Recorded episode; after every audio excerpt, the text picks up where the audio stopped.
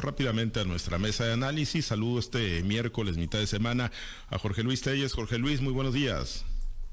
Muy buenos días, Pablo de estar. Muy buenos días a, a Gracia, buenos días a Francisco Chiquete, buenos días a todos los que nos escuchan esta mañana. Muchas gracias, gracias. Eh, Francisco Chiquete, te saludo con gusto. Buenos días. Buenos días, Pablo César. Buenos días, Altagracia, Jorge Luis, a quienes hacen el favor de escuchar. Gracias, Altagracia. Qué gusto saludarte. Buenos días. Buenos días, Pablo. Buenos días, Jorge Luis, Francisco y a todos los fieles seguidores de este tan gustado programa. Gracias. Pues vamos a uno de los temas. Ayer, eh, como estaba previsible, ¿no? Así como se van diseñando y escribiendo los guiones, pues se van cumpliendo prácticamente al pie de la letra en cuanto a los nombramientos y las designaciones, como ocurrió con la fiscal Sara Bruna Quiñones Estrada hace apenas unos días, como ocurrió también con Ricardo Jenny del Rincón en el Secretario Ejecutivo del Sistema Estatal de Seguridad Pública. Pues ayer también para las magistraturas pendientes en el Supremo Tribunal de Justicia con el nombramiento en particular particular que pues más llama la atención es el de Claudia Mesa Bendaño, la esposa del secretario general de gobierno Enrique Insunza Cázares, quien hasta hace pues apenas unas semanas era el presidente del Supremo Tribunal de Justicia. Bueno, ella queda como magistrada, llega al Supremo Tribunal eh, por acuerdo mayoritario de las diferentes fracciones en el Congreso del Estado de Sinaloa. Jesús Iván Chávez Rangel, el expresidente del Tribunal Electoral de Sinaloa, queda como presidente del Supremo Tribunal de Justicia. Pero bueno, en el caso de Claudia Mesa Bendaño, Jorge Luis, pues bueno, otra, otra persona más ligada, pues ya sea por intereses profesionales o por familiaridad. Aquí sí, este caso pues es su esposa, pues eh, que también tiene una posición importante dentro del poder público en el estado de Sinaloa. Ya lo habíamos dicho con Santiago Insunza, que llega a la dirección general del Colegio de Bachilleres del estado de Sinaloa. Y bueno, el caso de Enrique Insunza, Jorge Luis, en este arranque de administración del doctor Rocha, pues figurando más por la cantidad de espacios que está acaparando con sus cercanos, con sus familiares, que por apagar conflictos que está enfrentando el gobierno de Rochamoya en este, en este arranque de administración. Jorge Luis, pues ¿cómo la ves? ¿Previsible también lo de la esposa ahí como magistrada del Supremo Tribunal? Pues todo era previsible, ¿no? todo era muy previsible desde que arrancó la, desde antes de que arrancara la administración, ya se habían hecho los escenarios y todos los escenarios coinciden en el que, en el que el escenario este es el que más había coincidencia en el sentido de que todas estas personas que tú acabas de mencionar, incluyendo algunas más cercanas al, secretario general de gobierno, pues finalmente han llegado, han llegado al, al, puesto para el cual habían sido seleccionadas. Puntual como un destino, diría don Jorge Medina León en su columna Sinaloa de frente y de perfil. Y así, así fue, efectivamente, ¿no? puntual como un destino. Todo esto se vino, se vino dando exactamente al pie de la letra, como si fuera un guion un guion de cine. Y, y esto, ¿por qué representa? Pues representa una gran acumulación de poder del secretario general de gobierno, pero porque se lo ha permitido el gobernador del estado, el gobierno Chamoya. No es porque por la personalidad de él, sino porque se lo ha permitido el propio gobernador. Entonces eso lo convierte pues en un supersecretario general de gobierno. Yo nunca había visto un, un secretario general de gobierno pues con tanta acumulación de poder como lo es ahora Enrique, Enrique Insunza.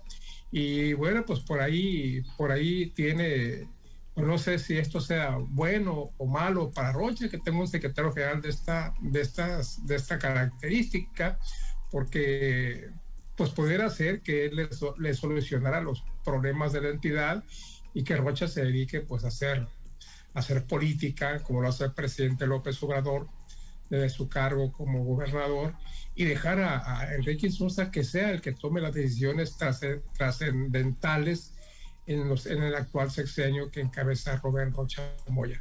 Todo ya se había previsto, la, esposa del secretario general de gobierno, el hermano, la Sara Bruna, que llega a la, Fiscalía del Estado, toda esa gente muy, muy ligada a sus, a sus afectos y aparte de esto, pues otros cargos, ¿no? De menor importancia que están muy relacionados con Enrique Insunza. Y pues esto ya, repito, no sé qué más pueda decir en este sentido. Me parece que está convertido, se ha convertido en un supersecretario general de gobierno. Y vamos a ver si esto resulta positivo o a la poste dañino para el gobernador Joven Rocha. Ahora, chiquete, eh, pues digo, eh, yo creo el cuestionamiento no, no va en torno al perfil que puedan tener, ¿no? Estas personas, ni Sara Bruna, ni en este caso Claudia Mesa Bendaño, sus trayectorias académicas y profesionales, pero cuando, bueno, tienen tanta cercanía, eh, en este caso de familiaridad de Claudia Mesa Bendaño con, obviamente su esposo Enrique Insunza Cázares, cuando hay esas relaciones que se han entrelazado también en lo profesional, debería caber que la prudencia, un tema ético, moral, porque a lo mejor lo legal se puede salvar, chiquete, pero bueno, eh, a tu juicio, eh, correcto que se estén dando estos nombramientos o, debería eh, haberse puesto un alto para evitar tanto acumulamiento de poder en el secretario general de gobierno? Tiene, como tú señalas, esa, esa salvedad de, la, de la permisividad jurídica, no están violando una ley, no es un nombramiento que extiende el secretario general, es una decisión que va a tomar el Congreso del Estado, aunque ya sabemos cómo es que opera el Congreso del Estado, cómo es que opera la, línea.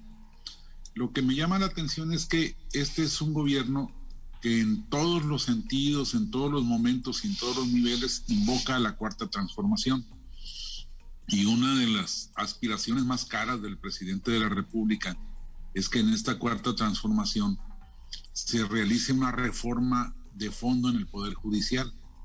¿Para qué? Pues para que se evite lo que está pasando, el nepotismo que tiene a las instancias del Poder Judicial, tanto federal como en las judicaturas de los estados, eh, que tiene en, manos de unas cuantas familias los, los puestos de gran decisión, como es en este caso, un magistrado que pasa a retiro por así convenir a sus intereses pero pues el lugar prácticamente, aunque no sea exactamente ese el número, eh, es sustituido por, por la esposa.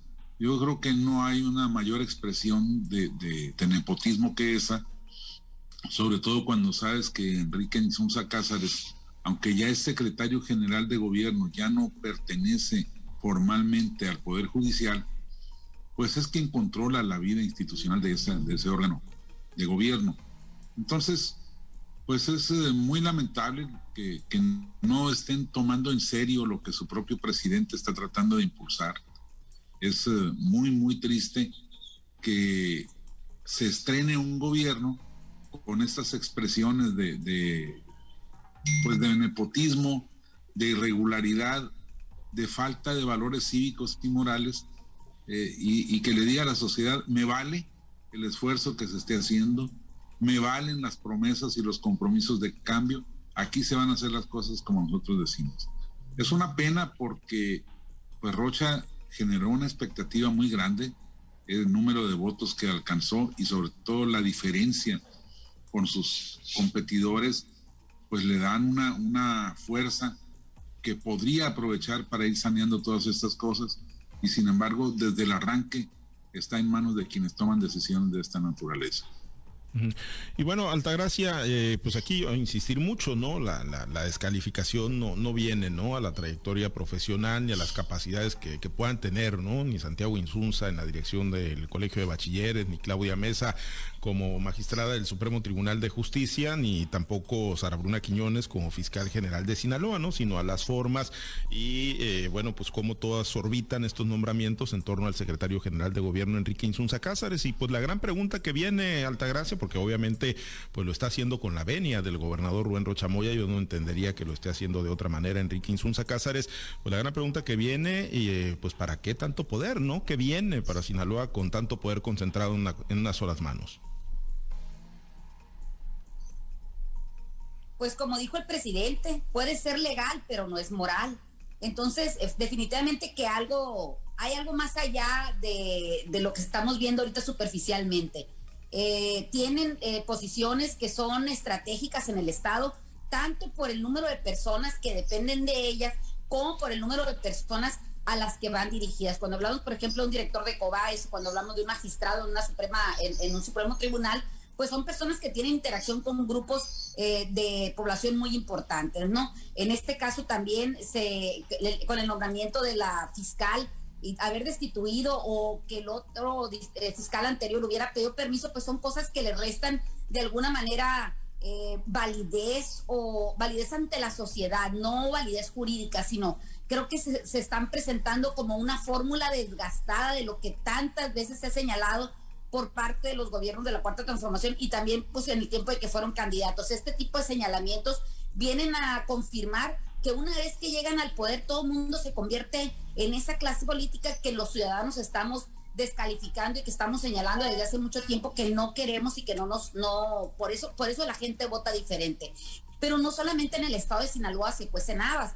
Eh, ya lo habíamos comentado también en esta mesa con el nombramiento de Pablo Gómez en la unidad de inteligencia financiera, pues también se explica eh, una serie de, situaciones que se van señalando como nepotismo, puesto que su esposa es la tesorera general de, México y también un hijo de él es, es juez en un, en un juzgado en, en la Ciudad de México. Entonces, eh, estamos viendo cómo se entrelazan los lazos familiares eh, en, situaciones que son de, de confrontación o de controversia o de equidad de poderes distintos. Entonces, ¿cómo podemos entender que una persona que esté en el Supremo Tribunal y que sea parte del Poder Judicial tenga lazos afectivos con una persona que tiene poder dentro del, Poder Ejecutivo de esa naturaleza? Entonces, eh, me parece que, hay, que esas, esas situaciones son insalvables. Eh, definitivamente que la responsabilidad no recae en tanto en el secretario de gobierno o en el, en el gobernador del estado. Es, quizás los que los nombraron, los que aceptaron, que votaron a favor de estas personas, pues son el mismo poder legislativo aquí en el Estado, es, que pudieran estar atendiendo a un llamado, a una línea que fue dictada desde el Ejecutivo Estatal, pues eso no lo sabremos, pero lo que se ve no se juzga, decía Juan Gabriel. Entonces, en este caso me parece que hay situaciones que están confirmando que la clase política venga de donde venga, del color que ostente y la filosofía que predica en sus campañas, una vez llegando al poder, se convierten en lo mismo, clases privilegiadas solamente buscan y promueven sus intereses y no los intereses del pueblo. Entonces, desde ese punto de vista, vemos que todos, todos son iguales, todos están cortados por la misma tijera. Entonces, pues ojalá y las personas que han sido nombradas y que aceptan este tipo de cargos, pues su, su historia eh, los avale y que en el futuro cercano puedan actuar con independencia, que lo dejo entre comillas, no lo creo. Siempre van a atender los intereses de aquella persona que les dio la venia porque se sigue dando ese tipo de calificaciones, ese tipo de señalamientos, ese tipo de exposiciones, donde queremos que se vea lo bueno de los que me convienen y también queremos que se vea lo malo de los que me convienen que se les ve. Entonces, es la misma clase política, definitivamente. Es una, pues es algo triste. Creo que aunque se haga a la vista de todo el pueblo y que se hagan las votaciones secretas, lo que, lo que se ve en, el, en la tribuna, lo que se ve en la votación no es lo importante. Lo que quisiéramos saber los ciudadanos es lo que se pacta por atrás, lo que se eh, arreglen los puritos, los cochupos que se hacen para que tal o cual personaje brille para que tal o cual personaje se apague. Es triste.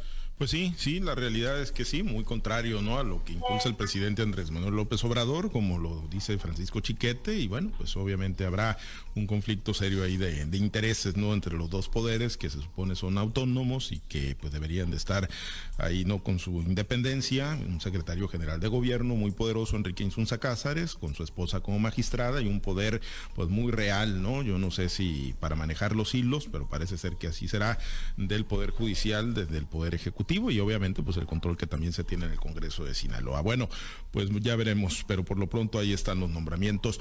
Eh, otro asunto, Jorge Luis, se confirmó el día de ayer, se descolgó de nueva cuenta la ciudad de Los Mochis, el subsecretario de Desarrollo Democrático, Participación Social y Asuntos Religiosos del Gobierno Federal, de la Secretaría de Gobernación, Rabín Salazar, Rabindranath Salazar Solorio, estuvo ayer e incluso el gobernador Rubén Rochamoya también se trasladó a la ciudad de Los Mochis junto con los alcaldes de la zona norte, el de Ahome, Gerardo Vargas, el de Guasave Martín Ahumada y el del Fuerte Gildardo Leiva, se oficializa la realización de una consulta popular para definir si se construye o no se construye un proyecto muy importante para la zona norte, que es la planta de fertilizantes que un corporativo, un consorcio eh, de carácter mundial, pues busca aterrizar y que pues ya tiene tiempo, ¿no? Ahí enfrentando algunos problemas de carácter jurídico. El presidente López Obrador dijo, así como lo ha dicho con otras empresas, con otros proyectos, que se haga una consulta y que sea la gente la que decida, Jorge Luis, pues digo, proyectos tan importantes como, como este para Sinaloa deberían de seguir transitando por la ruta de consultas populares y no necesariamente por la vía del cumplimiento de los permisos y de la legalidad, Jorge Luis? Yo creo que lo primero que dijiste, ¿no? Porque una consulta popular, pues siempre va a haber gente que esté a favor y gente que esté en contra, gente que afecta a sus intereses y gente que ve en esto un beneficio para su patrimonio.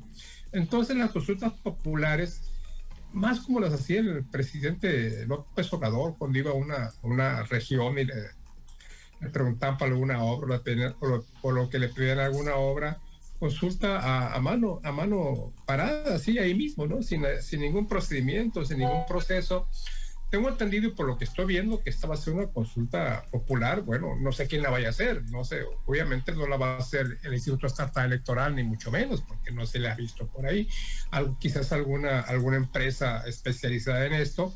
Lo cierto es que, ha informado el gobernador Rubén Rocha, únicamente se va a tomar en cuenta a los aumenses y particularmente a la gente de las zonas, al parecer zonas indígenas, yo no conozco esa región, que radican ahí y que son los que van a dar a conocer su, su, opinión. De, entrada, pues la conducta está inducida ya hacia el sí, ¿no? El gobernador ya dijo que él estaba de acuerdo. He visto yo comerciales por televisión en los que dicen vota por el sí, vota a favor de la planta. Y bueno, lo particular me parece apropiado, me parece adecuado. Quizás la duda sea lo que tú planteas, si es necesario que sea una consulta o que sea, sea una decisión del gobernador, basada obviamente en los estudios, en documentos, en el proyecto, en la cantidad de empleos que se van a generar, en los beneficios que va a tener para el Estado, particularmente para la agricultura, no únicamente de, de Sinaloa, sino del país en general, porque va a permitir a los productores pues adquirir insumos mucho más baratos que en el extranjero. Yo, mi opinión es que no debería de ser así. No creo que sea necesaria una consulta popular cuando se tienen todos los elementos a la mano para, para tomar una decisión. Pero bueno, son características de la 4T. Lo único que espero es que sea una consulta popular bien hecha, que no sea, bueno, se esté induciendo a favor del sí. En otras partes se ha inducido a favor del no, estas a favor del sí. Yo creo que con todas estas presiones del gobernador, con toda esta campaña publicitaria que ya se tiene, yo creo que no hay problema y que la gente va a votar por el sí el próximo 28 de noviembre. Y bueno, pues si es así, pues que sea para bien, ¿no? Para bien de la zona de Aomi, para bien del Estado y para bien del país en general. Sí, se ve, se ve encarrilado el proyecto, eh, Chiquete, eh, incluso, bueno, pues no, no se ve, ¿no? Esa campaña de, la presidencia de la República, al contrario, eh, como sí ocurrió con el aeropuerto de Texcoco, como ocurrió con Constellation Brands, esta empresa cervecera en Mexicali que también se canceló. al contrario, aquí como que sí se percibe un ánimo, ¿no? Muy claro del gobernador Rocha, del presidente López Obrador, de la Secretaría de Gobernación Nación puede hacer una consulta que, favorezca, ¿no? El sí para la planta de fertilizantes y bueno, pues ya sortear cualquier pendiente que se tenga. Pero al final de cuentas siguen descansando proyectos muy importantes que comprometen la inversión extranjera, eh, chiquete, pues en consultas populares, pues que quizá, digo, yo no sé, no deberían, eh, que quizá no deberían de estar ocurriendo, no deberían de ser lo determinante para, para que se aterricen nuestros proyectos, chiquete. Yo creo que no debieran ser así. Eh, es un proyecto muy, muy importante de un gran impacto económico. Si hay dudas, si hay inquietudes de la sociedad, de los que pudieran ser afectados, tendría que hacerse un estudio, eh, ver hasta dónde es posible garantizar la inocuidad de los resultados de la planta, hasta dónde es posible que se garantice a los habitantes de la zona, de los alrededores, que no habrá daños, no habrá afectaciones y, a partir de ahí tomar la decisión de si autoriza o no se autoriza. Eso de que se convierte en un concurso de simpatías o de quién empuja más gente, los que están por el sí, que ahora es el gobierno, o los que están por el no, que son los activistas que eran de Morena o simpatizantes de Morena, y que bueno, pues este, han perdido ya incluso la esencia, ya no se trata a estas alturas, según lo que vemos cómo debaten, ya no se trata de que la planta sea buena o sea mala, ya no se trata de que haya buenos este, resultados, buenas garantías o no haya garantías. De lo que se trata ahí es de, que hay quienes están en contra y hay quienes están a favor. Eh, es muy normal lo que está pasando con, con el gobierno. Yo recuerdo que todos los personajes del gobierno actual, todos los personajes de Morena, simpatizaban mucho con, con las que estaban activando en contra de la planta y hoy pues están con, con las, con las manos y los pies a favor del sí. Eh, es igual que cuando el presidente eh, en su campaña hablaba de los grandes proyectos que aprovechaban y desbarataban los, los eh, recursos naturales del país y, luego lanza el, tren Maya que está deforestando una parte importantísima de la selva virgen del sureste. Y bueno, pues de acuerdo con sus proyectos y con sus ópticas de momento es como, como reaccionan. Yo creo que tiene razón Telles, debiera ser una, una decisión tomada sobre las conveniencias e inconveniencias reales de la operación de la planta. Yo creo que debiera aceptarse, pero yo creo que no es preguntándonos a los que no sabemos o preguntándoles a los que no saben y van a responder más de manera emotiva que de manera eh, pues eh, informada como debiera tomarse una decisión de estas. Este es un grave problema para el futuro del país si las cosas van a seguir así pues yo creo que no, no habrá muchos muchos proyectos y programas que se pierdan lamentablemente. Sí, que queden expuestos a, los ánimos, ¿no? Y no necesariamente al cumplimiento de la normatividad vigente, pero bueno, en este proyecto, pues la realidad, ¿no? En el norte del estado, que es donde mayormente se va a realizar la consulta, en el municipio de Ahome, una parte de Guasave, otra parte del Fuerte, pues ahí existe un ánimo favorable, digo, vamos a ver qué, qué resulta el próximo 28 domingo cuando se realizará esta consulta, pero si algún sector, Altagracia, pues ha dado prácticamente un respaldo unánime a este proyecto, es el sector agrícola, ¿no? Y más ahorita que el tema de los insumos está por las nubes. Bueno, definitivamente que si me preguntas como agricultor, yo te diría, bueno, que la hagan y que la hagan ya rápido, porque nos está pegando muy duro el tema de la falta de fertilizantes y sobre todo el costo al, que nos llega a nosotros como consumidores finales. El tema aquí es más allá que eso creo que eh, en la misma constitución se establece en el artículo quinto constitucional que toda persona que se dedique a algún fin lícito no tiene por qué ser molestado por parte de las autoridades. Si el proyecto, si los permisos de construcción y de instalación de la planta son lícitos, se dieron de manera normal, no tendrían por qué someterlo a una consulta popular. También es cierto que las consultas populares son derechos de los mexicanos, pero no por encima de los derechos de otros mexicanos que también quisieran instalar ese tipo de negocios en México. Más bien esta controversia tiene que ver con la declaración de ese sitio donde se instala la, planta, por la declaración de que es un sitio Ramsar, que tiene que ver con los humedales, que tiene que ver con, el, con la protección de esos mismos lugares. Creo que ahí es donde está la situación de problema y es muy fácil para las autoridades eh, anteriores y para estas, estas autoridades que tenemos ahorita pasarle la papa caliente a los, a los este, ciudadanos y también tanto los propietarios como los que estamos a favor o los que estamos en contra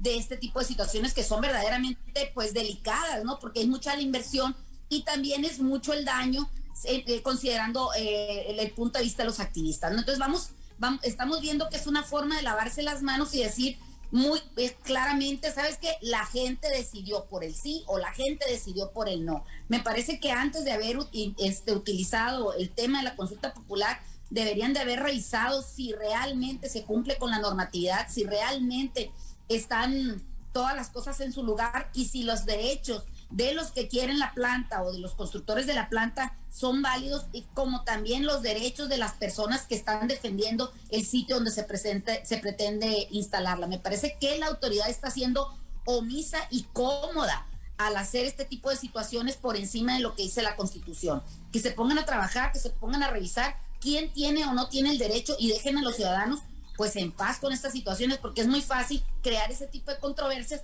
y enfrentar a unos y otros. Yo te digo que aquí en el, en el sector agrícola nosotros pues lo vemos con gran beneplácito, pero también hay otra agricultura que es la agricultura eh, agroecológica que dice que es utilizar el amoníaco, pues se le llama el gas de amoníaco. Imagínate, en esa situación estamos también como productores, estamos enfrentados unos con otros y de por sí ya vivimos muchas controversias en los temas políticos, ahora también en los temas productivos. Creo que es una comodidad de parte de las autoridades el dejarle este tipo de situaciones a la ciudadanía cuando no tendrían por qué estar decidiendo sobre las actividades económicas de uno y sobre los derechos eh, de activismo y protección de otro. Me parece que es una situación que, a la que nos han llevado en donde politizan a la sociedad para lavarse las manos. Sí, sí, y porque pues vivimos en un estado permanente de polarización y uno pues se pregunta entonces pues para qué la tramitología, los permisos y todo lo que deben de cumplir las, las empresas. Pero bueno, ahí queda ya el 28 de noviembre se estará realizando esta consulta por acá en el norte del estado de Sinaloa. Nos despedimos, Altagracia, muchísimas gracias, buen día.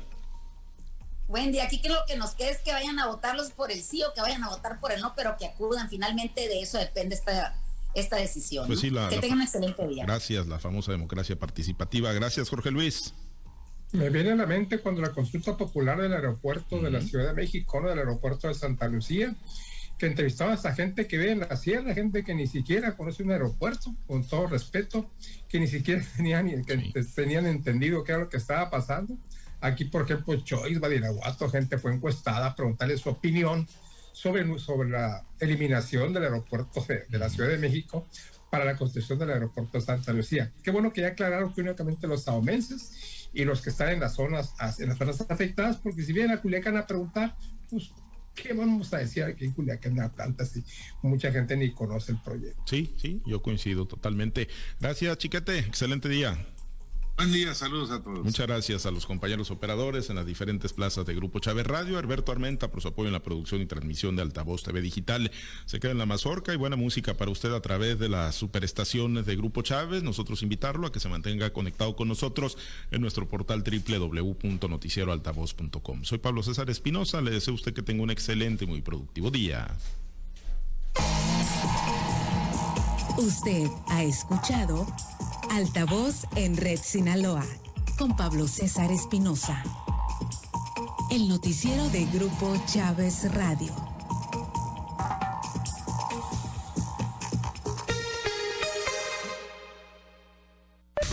Estación de radio local que más quieres. XHTNT 100.5 MHz. Transmite desde el Cerro de la Memoria, en Los Mochis, municipio de Ahome, Sinaloa, México.